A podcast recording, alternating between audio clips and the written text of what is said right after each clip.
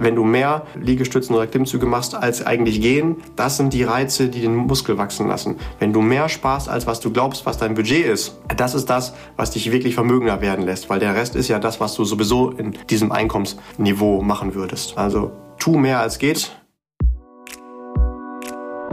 Hallo und herzlich willkommen bei Financial Health, dem Podcast für deine finanzielle Gesundheit. Freue dich auf spannende Inspirationen und leicht umsetzbare Financial Lifehacks für dein privates Finanzmanagement. Es erwarten dich wertvolle Impulse, wie du das Thema Geld und Finanzen zu einer schönen, leichten und angenehmen Kraft in deinem Leben machst. Schön, dass du da bist. Vielen Dank für deine Zeit und danke für dein Interesse. Es freuen sich auf dich der liebe Herr Julian Krüger und unsere umwerfende Amelie Lieder.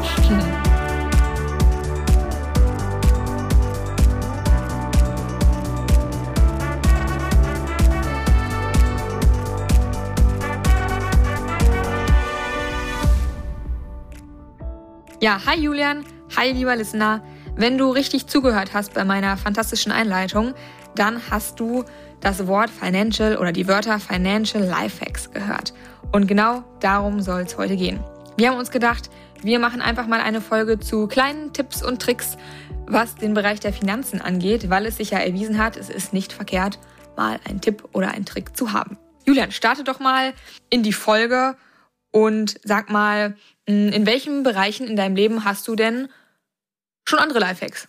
Wer mich kennt, der weiß, ich bin wahrscheinlich der faulste Mensch auf diesem Planeten. Jetzt würden wahrscheinlich ein paar sagen, äh, das glaube ich aber nicht, so wie du immer dich gibst. Ja, das stimmt, weil ich einfach weiß, dass ich faul bin, aber trotzdem Ziele im Leben habe, versuche ich das einfach zu tunneln. Also irgendwo, ich nenne es mal ganz gerne meine Infrastruktur, so meine Rahmenbedingungen so zu setzen, dass ich das, was ich eigentlich langfristig erreichen will, trotzdem erreiche, obwohl ich so eine faule Sau bin. Äh, einfaches Beispiel, vor schon einiger Zeit her habe ich gemerkt, vor vielen Jahren, wenn ich jetzt zwei Stunden Zeit zur Verfügung habe und irgendwas tun möchte, was aus meiner Sicht ungefähr eine Stunde dauert. Nehmen wir das einfache Beispiel Bügeln. Ich will eine Stunde bügeln und habe zwei Stunden Zeit. Dann habe ich mir gesagt, okay, du musst dir auch irgendwie, äh, muss mal ein bisschen entspannen, guckst erstmal ein paar Minuten Fernsehen, hast ja eine Stunde Zeit. Und dann habe ich das Fernsehen angemacht, ein bisschen gesäppt, und ein bisschen gesäppt und ein bisschen gesäppt. Und dann waren halt auch mal schnell drei, vier Stunden um. Und dann war ich natürlich so angenervt über mich selbst, dass ich erstens nicht nur mein komplettes Zeitbudget gecrashed habe, sondern sogar noch länger gesäppt habe und nicht mal das, was ich eigentlich machen wollte, geschafft habe. Und rückwirkend betrachtet sogar gemerkt habe, das war nicht besonders wertvoll, die meiste Zeit da Werbung zu gucken oder irgendeinen Scheiß, den ich eigentlich gar nicht vorhatte. Ähm, so kann das nicht weitergehen. Und habe ich überlegt, was kann ich machen? Ja gut, da war ich dann konsequent und habe einfach meinen Fernseher rausgeschmissen. Und der eine oder andere sagt jetzt, äh, sowas kann man doch nicht machen, das brauchst du doch und du musst doch informiert sein. Also tatsächlich das Einzige, was seitdem passiert ist, dass mein Leben noch viel wertvoller geworden ist, weil ich dann tatsächlich so viel Zeit nicht mehr mit so einem, aus meiner Sicht, Scheiß verbringe. In der Zeit kann ich dann lieber schlafen, was cooler ist, oder mit meinem Hund draußen sein oder Sport machen oder an den Dingen arbeiten, die mir wichtig sind. Aber alles ist irgendwie cooler. Oder tatsächlich, ich kann in der Zeit einen Podcast produzieren. Gott sei Dank kann man mittlerweile ja auch über den Computer und den Laptop Fernsehen gucken. Insofern braucht man gar keinen Fernseher mehr. Ja, Amelie, sowas solltest du mir lieber nicht sagen, weil sonst wird es viel zu gefährlich für mich. Wenn ich das auch noch wieder entdecke, dann wird es wieder äh, spooky. Also für mich bitte sowas, äh, sowas nicht nennen. Viel zu gefährlich. Wie ich zum Beispiel auch weiß, ich darf niemals ein Computerspiel besitzen, weil es ist viel zu gefährlich. Es könnte viel zu geil sein und dann würde ich erstmal wahrscheinlich irgendwie drei, vier Wochen nicht mehr ansprechbar sein und äh, aussehen wie ein Zombie, weil ich maximal noch eine halbe Stunde am Tag schlafe und den Rest das mache. Echt? Also es ich gibt ein paar gedacht, Dinge dass du im Leben. Computerspieler bist. Ja, ich bin es ja auch nicht, äh, weil ich weiß, dass es zu gefährlich ist. Oder ich weiß auch tatsächlich, ich dürfte niemals, never ever einen Motorradführerschein machen, äh, weil wenn, würde ich mir so einen Supersportler holen und dann aber auch wirklich immer gucken, was geht oder was auch eben nicht mehr geht und dann wahrscheinlich auch äh, mich um irgendeinen so Pfosten wickeln, der im Weg steht. Ein paar Dinge muss man einfach wissen, dass sie vielleicht geil sind, aber anderen Dingen im Leben, die einem noch wichtiger sind, langfristig im Weg stehen könnten. Und deswegen also, hast du dir was Ungefährlicheres geholt und zwar einen Hund. Äh, ja, genau. Wobei, ungefährlich kann man sich auch streiten. Gebissen hat er mich auch schon mal, aber es war ein Versehen. Er wollte eigentlich einen anderen Hund bissen, beißen, bissen, genau, beißen. Da war dann bloß meine Hand dazwischen. Aber das ist tatsächlich der Akino, du kennst ihn ja auch ganz gut, auch ein Lifehack gewesen. Da habe ich nämlich gemerkt, dass ich total gerne viel lieber, viel häufiger draußen wäre, weil es einfach gut tut, zwischendrin mal eine kurze Pause zu machen. Also ist ja auch arbeitspsychologisch erwiesen, dass wenn du eine kurze Pause machst, dass du danach produktiver bist. Habe ich aber nie geschafft, weil ich gesagt habe, ah, die Zeit für eine Pause nehme ich mir gar nicht. Ich habe ja so viel zu tun, ich kann auch durcharbeiten. Deswegen habe ich mir meine Pausenzwangmaschine geholt, den Akino. Denn der sorgt dafür, dass ich mindestens dreimal am Tag auch mindestens kurz mal rausgehe. Sonst sorgt er nämlich dafür, dass ich langfristig eine Baustelle im Haus habe. Und, ähm, Und auch eine unangenehm Mal, riechende Baustelle. Ja, genau. Äh, und wirklich jedes Mal ist das so, dass ich denke, oh, muss das jetzt rein mit rausgehen? Kaum bin ich draußen. Boah, wie cool ist das denn? Gut, dass du es gemacht hast. Und ich weiß diesen Effekt sogar. Und trotzdem ist es so wichtig, äh, diese Pausenzwangmaschine zu haben. Mal abgesehen davon, dass das natürlich nicht der Hauptgrund sein sollte, dass man sich ein Haustier holt. Aber es gibt auch noch andere Gründe dafür, dass wir zueinander gefunden ich, haben, ja. Ja. Ich weiß, du hast doch, hattest doch sogar vorher schon ein Bild von einem Hund, der genauso aussah wie Akino. Das will ich ja, mal richtig. haben. Das war tatsächlich ein Bild auf meinem meiner Vision Board, auch übrigens ein äh, Lifehack, wo wir schon mal darüber sprechen.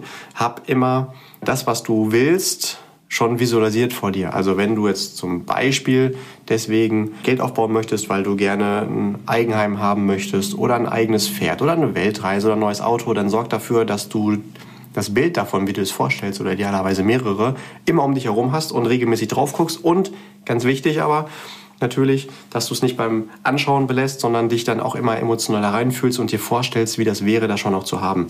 Da hilft natürlich dieses Visuelle als Reminder, aber es geht dann um die Emotionen, die du fühlst, wenn du dir vorstellst, du hättest es schon. Das ist auf jeden Fall auch ein Lifehack, äh, mit Vision Boards zu arbeiten. Ja, guter Übergang. Da wäre jeder Radiomoderator ja stolz auf uns, was du da gerade produziert hast, Amelie.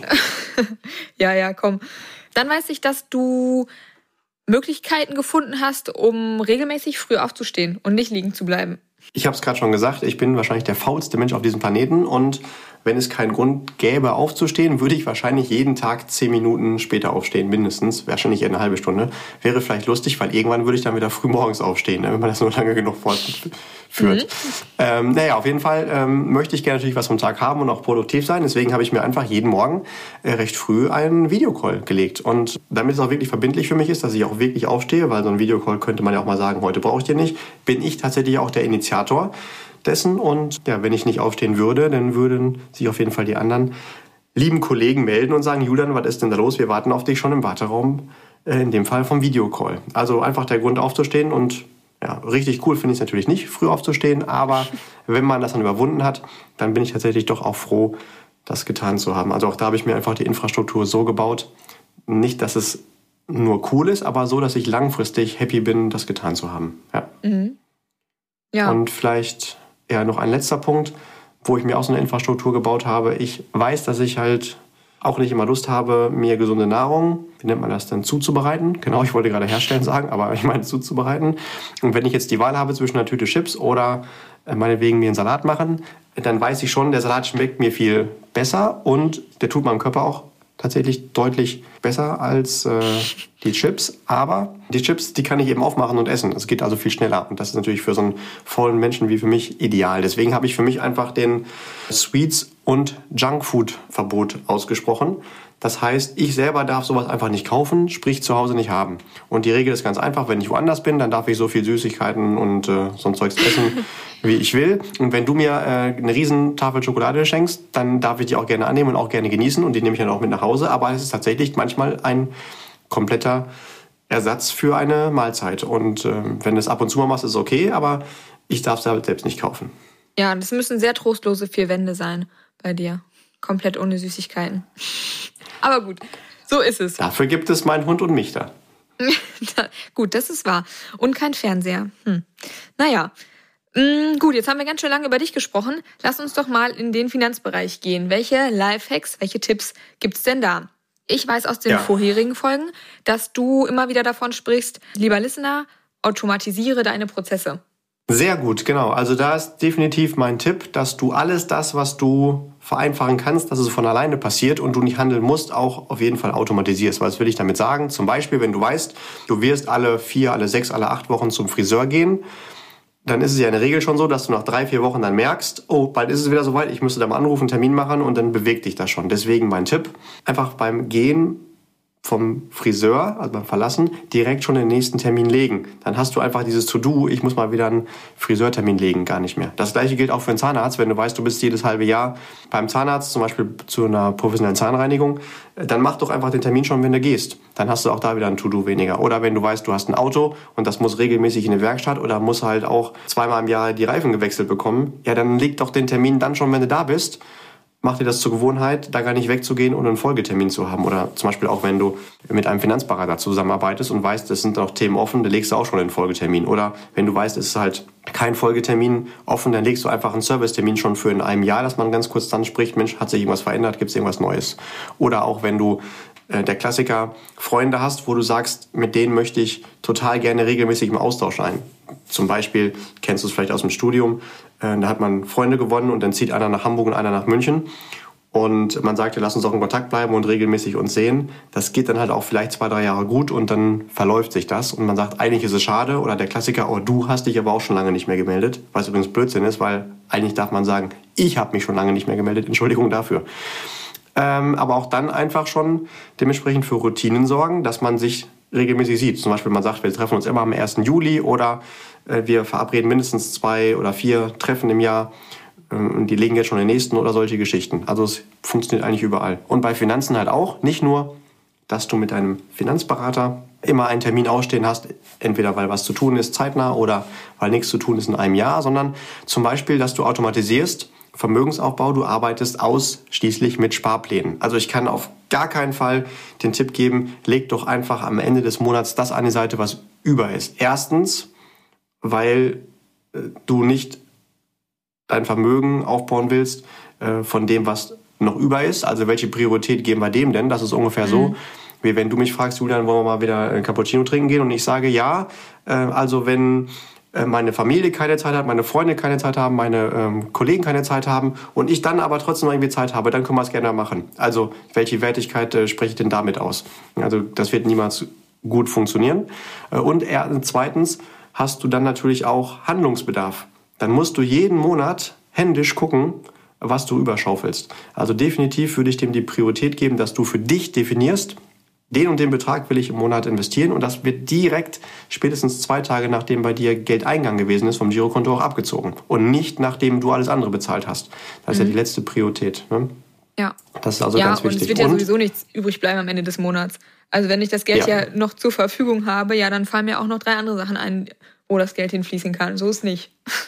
Da hast du aber sehr gut aufgepasst in deinem, genau, sehr gut aufgepasst in deinem Lieblingsfinanzpodcast, der da auch schon mal erklärt hat, dass man das Parkinson'sche Gesetze nennt, genau, denn wir glauben, das ausgeben zu müssen oder zu dürfen, was uns zur Verfügung steht. Genau, also das funktioniert nicht so wirklich. Mhm. Und okay. vielleicht in Kombination damit, als Ergänzung zum Sparplan, äh, da kannst du dich auch selbst austricksen, indem du noch zusätzlich, dazu gibt's auch eine ganz tolle Folge von uns ja schon, äh, eine Dynamik mit einbaust. Das heißt, du sagst dem Sparplan automatisch nach einem bestimmten Zeitintervall, zum Beispiel nach einem Jahr, erhöhe dich mal um fünf oder besser zehn oder zwanzig Prozent. Das sind dann relativ kleine Erhöhungen im Vergleich zu der vorherigen Sparrate, aber über viele Jahre hat das einen unfassbaren Effekt und dann kommt irgendwann doppelt so viel raus, als wenn du den Sparplan unangepasst hättest. Mal abgesehen davon, dass es auch notwendig ist, natürlich, um die Inflation auch auszugleichen. Also drei, vier Prozent Dynamik solltest du mindestens haben, weil sonst sparst du natürlich die gleiche Zahl, aber vom Wert immer weniger. Das macht gar keinen Sinn. Mhm. Stimmt, das war unsere besonders dynamische Folge. Ich erinnere mich. Ja, genau. Ja. Und okay. ähm, wenn du mich jetzt fragen würdest, was man noch automatisieren kann, äh, manchmal hat man ja auch die Idee, wenn ich zum Beispiel meine Tantiemen oder eine Sonderzahlung vom Arbeitgeber bekomme oder irgendwie Gewinnmitnahme vom Unternehmen, dann packe ich das noch zusätzlich in meinen Vermögensaufbau rein. Wenn du eh weißt, wann es ungefähr ist oder wann deine Steuerrückzahlung mal kommt, dann auch das ruhig schon als jährlichen Sparplan sehen. Also nicht einmal im Jahr mache ich eine Sonderzahlung, sondern auch das terminiere ich schon, dann kann ich mich auch gar nicht mehr dagegen wehren und das im Kopf anders verplanen, weil es eh dann eingezogen wird. Mhm. Ja, prima. Gut, was gibt's denn noch für Lifehacks? Ja, was kann man noch machen? Wir haben gerade über Sparpläne gesprochen, da würde ich ganz gerne noch mal ganz kurz äh, anknüpfen. In der Regel ist es so, dass wir, wenn wir uns selber einen Plan machen, das tun, was wir uns vorstellen können, was möglich ist. Beispiel Sport.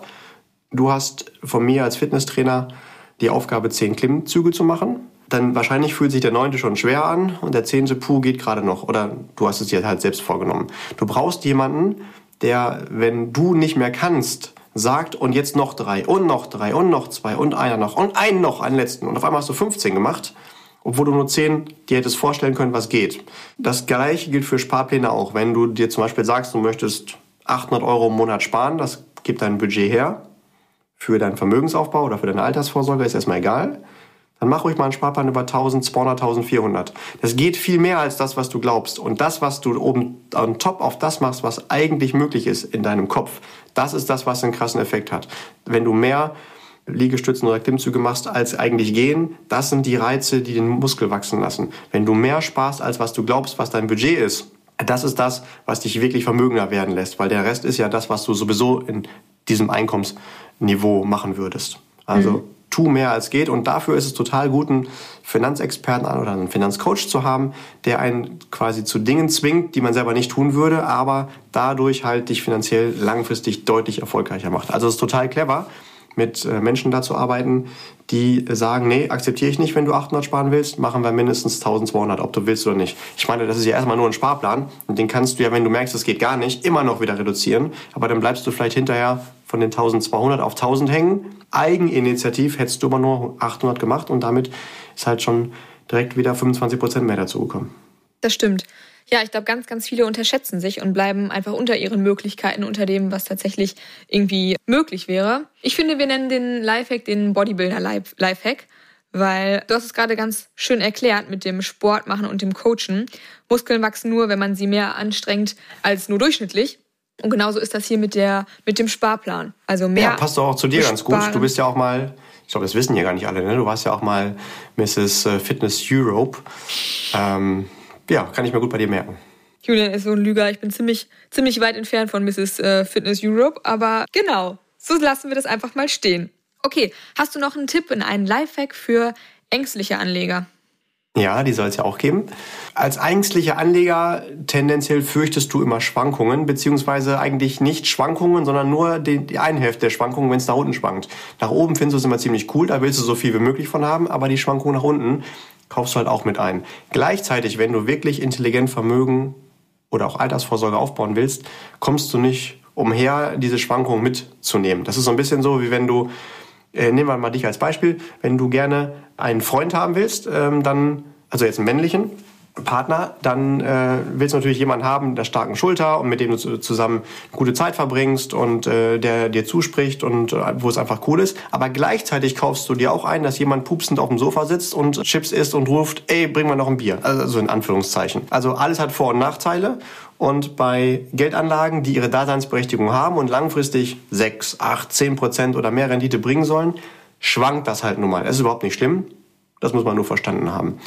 Und wenn du aber von dir weißt, du bist ängstlich und innerhalb deines Anlagehorizontes kannst mal ein bisschen hoch und runter gehen, was nicht schlimm ist, dann guck doch einfach in der Zeit nicht rein. Wenn du also zum Beispiel weißt, du machst jetzt einen Vermögensaufbau über 15 Jahre, dann guck doch bitte nicht nach einem halben Jahr rein, wie sich entwickelt hat. Also unter der Voraussetzung, du findest einen guten Finanzexperten, der dir sagt, so und so machen wir das, dann kannst du da auch darauf vertrauen, dass das über 15 Jahre schon funktioniert hat. Es kann aber trotzdem sein, dass es nach einem Jahr erstmal weniger drin ist, als du eingezahlt hast. Dass es aber trotzdem noch ganz normal im Plan ist, aufgrund dieser Schwankung halt.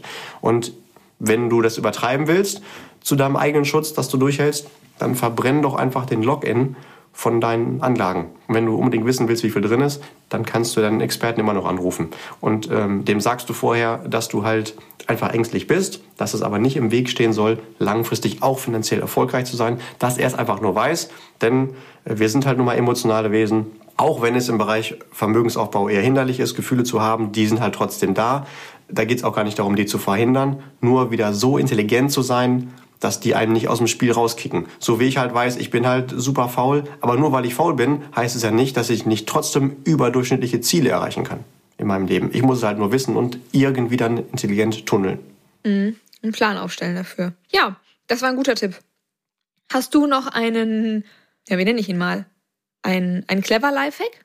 Dann würde ich direkt da nochmal anknüpfen. Wir hatten eben schon gehört, bei deinem Bodybuilder-Lifehack äh, oder auch bei diesem ängstlichen Tipp für Anleger. In beiden Fällen kann es sinnvoll sein, dass du jemanden hast, der einfach für dich da ist und dich davon abhält, Dummheiten zu tun, auf dem Weg vermögen zu werden. Ich glaube tatsächlich, das ist das Wichtigste in allen wichtigen Lebensbereichen, jemanden zu haben, der sicherstellt, dass man sein Ziel erreicht, wenn man sich selbst im Weg stehen würde. Also ganz klassischen Finanzberater zu haben oder einen Experten oder einen Spezialisten an der Seite oder halt äh, Financial Coach oder Financial Mentor. Also idealerweise der jemand, der selbst das auch schon komplett vollzogen hat, diesen Prozess und weiß, wie du dich fühlst und auch sich in dich hineinversetzen kann und sagt, ich verstehe dich, aber ich akzeptiere nicht, wenn du dadurch dann dich selbst äh, ähm, behinderst, erfolgreich zu sein. Also hab einfach jemanden, dem du intelligenterweise in dein Leben holst und den Auftrag gibst, dafür zu sorgen, dass du deine finanziellen Ziele auch erreichst. Und mit den richtigen Leuten ist es auch wirklich total easy. So wie du ja auch ohne deine, deine ganzen Profis auch nicht Mrs. Fitness Europe geworden wärst. Genau, so ist es. Okay, gut. Einen letzten möchte ich noch haben. Ähm, hast du einen, einen Booster-Lifehack? Was genau meinst du damit? Also ein, ja... Zum Beschleuniger ja. oder was genau. meinst du? Hm? Okay, also wo man mal so richtig Power reingeben kann, wenn man schneller finanziell erfolgreich werden will. Also wenn ich mal überlege, was bei mir zum Beispiel ein richtiger Effekt gewesen ist. Ich habe früh damit angefangen, immer wieder zu überlegen, ich habe schon ziemlich viele Dinge, man könnte es teilweise auch Scheiß nennen, was bei mir so in der Wohnung rumfliegt. Und habe mal irgendwo gehört, alles das, was du länger als ein Jahr nicht angepackt hast, das brauchst du eigentlich auch nicht. Das habe ich nicht ganz geschafft, diese Regel, aber ich habe gesagt, okay, was ich länger als zwei Jahre nicht angepackt habe, brauche ich wahrscheinlich wirklich nicht.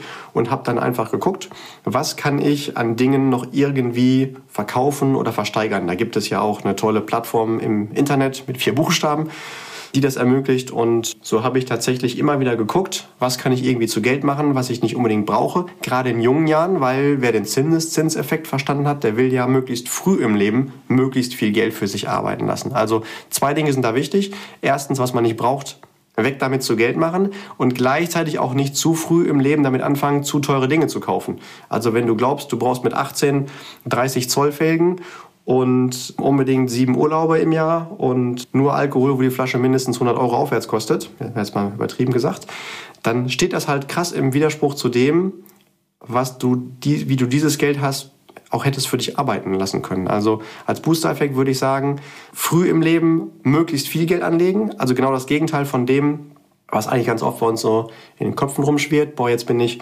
jung und das erste Mal verdiene ich Geld, jetzt will ich mir auch mal was gönnen. Da spricht nichts dagegen in Anführungszeichen Hinweis nochmal auf unsere Kontenfolge, die auch sehr beliebt ist und die ein Feedback gibt, wie viel Geld von dem, was ich zur Verfügung habe, sollte ich für was nutzen. Äh, aber ansonsten auf jeden Fall immer wieder hinterfragen, das, was ich da irgendwo, ob nun in der Wohnung oder in irgendwelchen Scheunen rumfliegen habe, brauche ich das noch oder kann ich das irgendwie zu Geld machen und dann zumindest einen Großteil von diesem Geld äh, clever anlegen. Idealerweise sogar noch bei Marktphasen, die sich dazu anbieten, also wenn wir gerade in Kursen eher tief stehen. Und vielleicht auch sagen, einen kleinen Teil von dem Geld davon gönne ich mir jetzt mal was, weil ich mir die, den Aufwand gegönnt habe, die Zeit genommen habe, das dann zu versteigern. Ja, genau sowas habe ich erwartet beim Booster Lifehack. Sehr schön. Nein, das finde ich wirklich eine, einen coolen Tipp, eine coole Idee, weil ich glaube, ganz viele Leute unterschätzen, was sie an Krams zu Hause haben, was für sie wahrscheinlich auch gar keinen Wert hat, aber für andere eben schon. Oder einfach nur, und wenn es für, weiß ich nicht, die Motto-Party zu gebrauchen ist, was man irgendwie noch so rumliegen hat. Und es ist einfach ja, eine coole Möglichkeit, die man gerne nutzen darf. Auch für seinen eigenen finanziellen Erfolg, auch wenn es wahrscheinlich bei den meisten Sachen kleinere Summen sind, aber läppert sich ja auch, ne? Ja, vielleicht da als kleiner Hinweis. Du kannst dir einfach mal für das ein oder andere so einen fiktiven Wert ansetzen, was du glaubst, was du dafür noch bekommen könntest, wenn du es versteigerst. Und dann gehst du einfach mal im Netz auf einen kostenlosen Zinseszinsrechner und rechnest mal aus. Sagen wir mal, bist du 70 bist, was das bei, sagen wir mal, bei 8% Rendite, was du ja durchaus erzielen kannst, wenn du mit cleveren Geldanlagen arbeitest, was du dann eigentlich an Kosten hast, also wirklich an Opportunitätskosten. Das Geld ist da gebunden, liegt darum, du nutzt diesen Gegenstand nicht, aber ähm, das könnte daraus werden. Und wenn du das mit ein paar Gegenständen merkst, machst, dann merkst du schnell, dass das 100.000 Euro Aufwärtseffekt hat. Ja, absolut, klar. Okay, ich äh, möchte ganz kurz eine kleine Zusammenfassung mit dir machen. Ich werfe dir einfach diese tollen Begrifflichkeiten, die wir uns hier gerade ausgesucht haben, einfach nochmal entgegen. Und du erklärst die bitte nur ganz kurz mit ein, zwei Stichworten. Also das ja, Erste, gerne. woran ich mich erinnern kann, ist ähm, Automatisieren.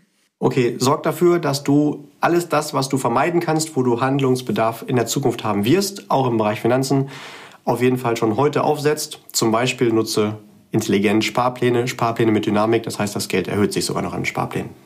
Bodybuilder Lifehack. Hab auf jeden Fall immer ein lebensgroßes Poster von Amelie zu Hause. Und wenn du das nicht Bitte hast, nicht. dann, äh, wenn du mit Sparplänen arbeitest, äh, was ich wirklich dir nur empfehlen kann, dann setz sie in der Höhe der Sparrate deutlich höher an, als du dir vorstellen kannst, dass es umsetzbar ist. Tatsächlich wird das auch funktionieren. Denkliche Anleger. Wenn du weißt, dass dich Schwankungen in deinen intelligenten Geldanlagen bewegen könnten, dann guck einfach nicht rein oder guck nur dann rein, wenn du weißt, dass die Märkte gerade gut gelaufen sind. Der Clever Lifehack. Arbeite zusätzlich mit Experten, wie zum Beispiel mit einem Finanzberater, der dich zwingt, schrägstrich zumindest aber unterstützt, Dinge zu erreichen, die du aus eigener Kraft gar nicht erreichen würdest und vor allen Dingen, der auch Dinge berücksichtigt, von denen du noch nicht mal weißt, dass sie zu berücksichtigen sind. Also die sogenannte unbewusste Inkompetenz, was das Gefährlichste in allen Lebensbereichen ist, auch im Bereich Finanzen, wenn ich gar nicht weiß, was auch zu berücksichtigen sein könnte oder was mich vom Erreichen meiner Ziele abhalten könnte, dass das auch mit jemand berücksichtigt. Und last but not least, der Booster Lifehack. Guck, was du an möglichen Werten noch irgendwo in deinem Umfeld rumfliegen hast. Frag dich dreimal, ob es dir das wirklich wert ist, das noch zu behalten und ansonsten maximal versteigern. Lerne vielleicht auch so ein bisschen Dinge gut anzupromoten und dann wirst du dich wundern, wie viel extra Geld du da aufbaust, was du idealerweise alles noch für deinen Vermögensaufbau nutzen kannst. Chapeau. Gut, danke schön, lieber Julian und danke, lieber Listener. Das soll's hier mit den ersten Lifehacks gewesen sein. Wenn es dir gefallen hat, dann darfst du in die nächste Folge reinhören. Da geht's nämlich weiter mit den Lifehacks. Aber hier wollten wir es kurz und knackig halten. Super, Amelie, dann äh, ganz lieben Dank wie immer für deine unfassbar sympathische und liebevolle Moderation. Lass uns doch hier gerne wieder verabschieden mit unserem Lieblingszitat Keep growing und stay healthy, also financially. Deine Amelie. Und dein Julian, wir hören uns in der nächsten Folge.